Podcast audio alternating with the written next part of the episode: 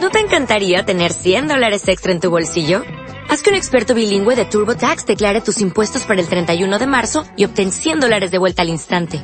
Porque no importa cuáles hayan sido tus logros del año pasado, TurboTax hace que cuenten. Obtén 100 dólares de vuelta y tus impuestos con 100% de precisión. Solo con Intuit TurboTax.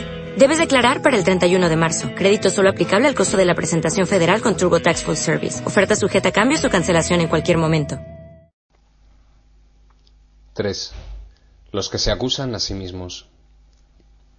Solo los que se acusan a sí mismos pueden condenar. Antes de tomar una decisión de la que se han de derivar diferentes resultados, tienes que aprender algo y aprenderlo muy bien. Ello tiene que llegar a ser una respuesta tan típica para todo lo que hagas que acabe convirtiéndose en un hábito, de modo que sea tu primera reacción ante toda tentación o suceso que ocurra. Aprende esto y apréndelo bien, pues con ello la demora en experimentar felicidad se acorta por un tiempo que ni siquiera puedes concebir. Nunca odias a tu hermano por sus pecados, sino únicamente por los tuyos. Sea cual sea la forma en que sus pecados parezcan adoptar, lo único que hacen es nublar el hecho de que crees que son tus propios pecados y por lo tanto que el ataque es su justo merecido. ¿Por qué iban a ser sus pecados pecados, a no ser que creyeses que esos mismos pecados no se te podrían perdonar a ti? ¿Cómo iba a ser que sus pecados fuesen reales, a no ser que creyeses que constituyen tu realidad? ¿Y por qué los atacas por todas partes si no fuese porque te odias a ti mismo? ¿Eres acaso tú un pecado? Contestas afirmativamente cada vez que atacas, pues mediante el ataque afirmas que eres culpable y que tienes que infringirle a otro lo que tú te mereces. ¿Y qué puedes merecer sino lo que eres? Si no creyeses que mereces ataque, jamás se te ocurriría atacar a nadie. ¿Por qué habrías de hacerlo? ¿Qué sacarías con ella? ¿Y de qué manera podría beneficiarte el asesinato? Los pecados se perciben en el cuerpo, no en la mente. No se ven como propósitos, sino como acciones. Los cuerpos actúan, pero las mentes no. Por lo tanto, el cuerpo debe tener la culpa de lo que él mismo hace. No se le ve como algo pasivo, que simplemente se somete a tus órdenes sin hacer nada por su cuenta. Si tú eres un pecado, no puedes sino ser un cuerpo, pues la mente no actúa. Y el propósito tiene que encontrarse en el cuerpo y no en la mente. El cuerpo debe actuar por su cuenta y motivarse a sí mismo.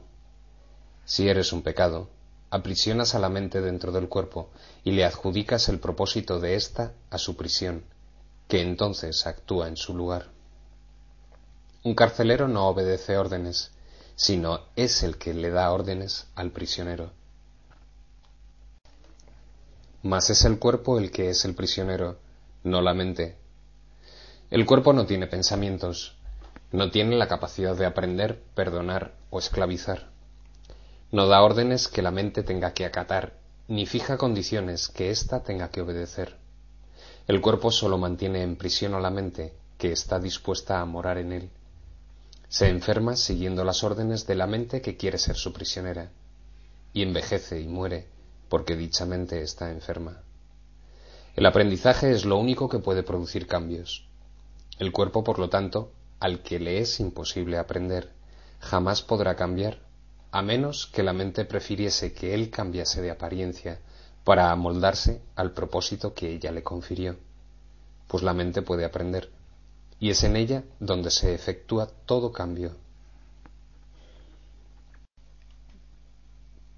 La mente que se considera a sí misma un pecado solo tiene un propósito, que el cuerpo sea la fuente del pecado, para que la mantenga en la prisión que ella misma eligió y que vigila y donde se mantiene a sí misma separada, prisionera durmiente de los perros rabiosos del odio y de la maldad, de la enfermedad y del ataque, del dolor y de la vejez, de la angustia y del sufrimiento.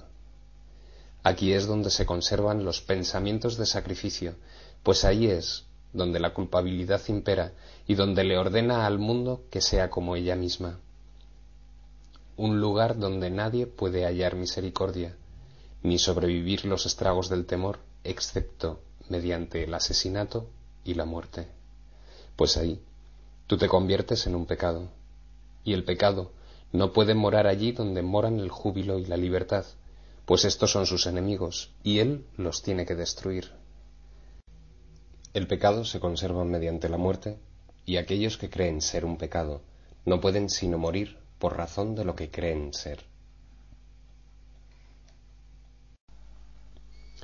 Alegrémonos de que ves aquello que crees y que se te haya concedido poder cambiar tus creencias. El cuerpo simplemente te seguirá. Jamás te puede conducir a donde tú no quieres ir.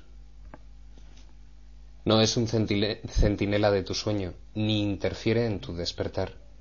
Libera a tu cuerpo del encarcelamiento y no verás a nadie prisionero de lo que tú mismo te has escapado.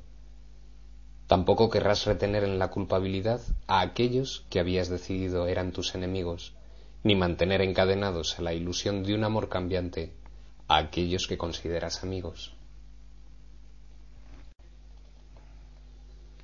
Los inocentes otorgan libertad como muestra de gratitud por su liberación, y lo que ven apoya su liberación del encarcelamiento y de la muerte.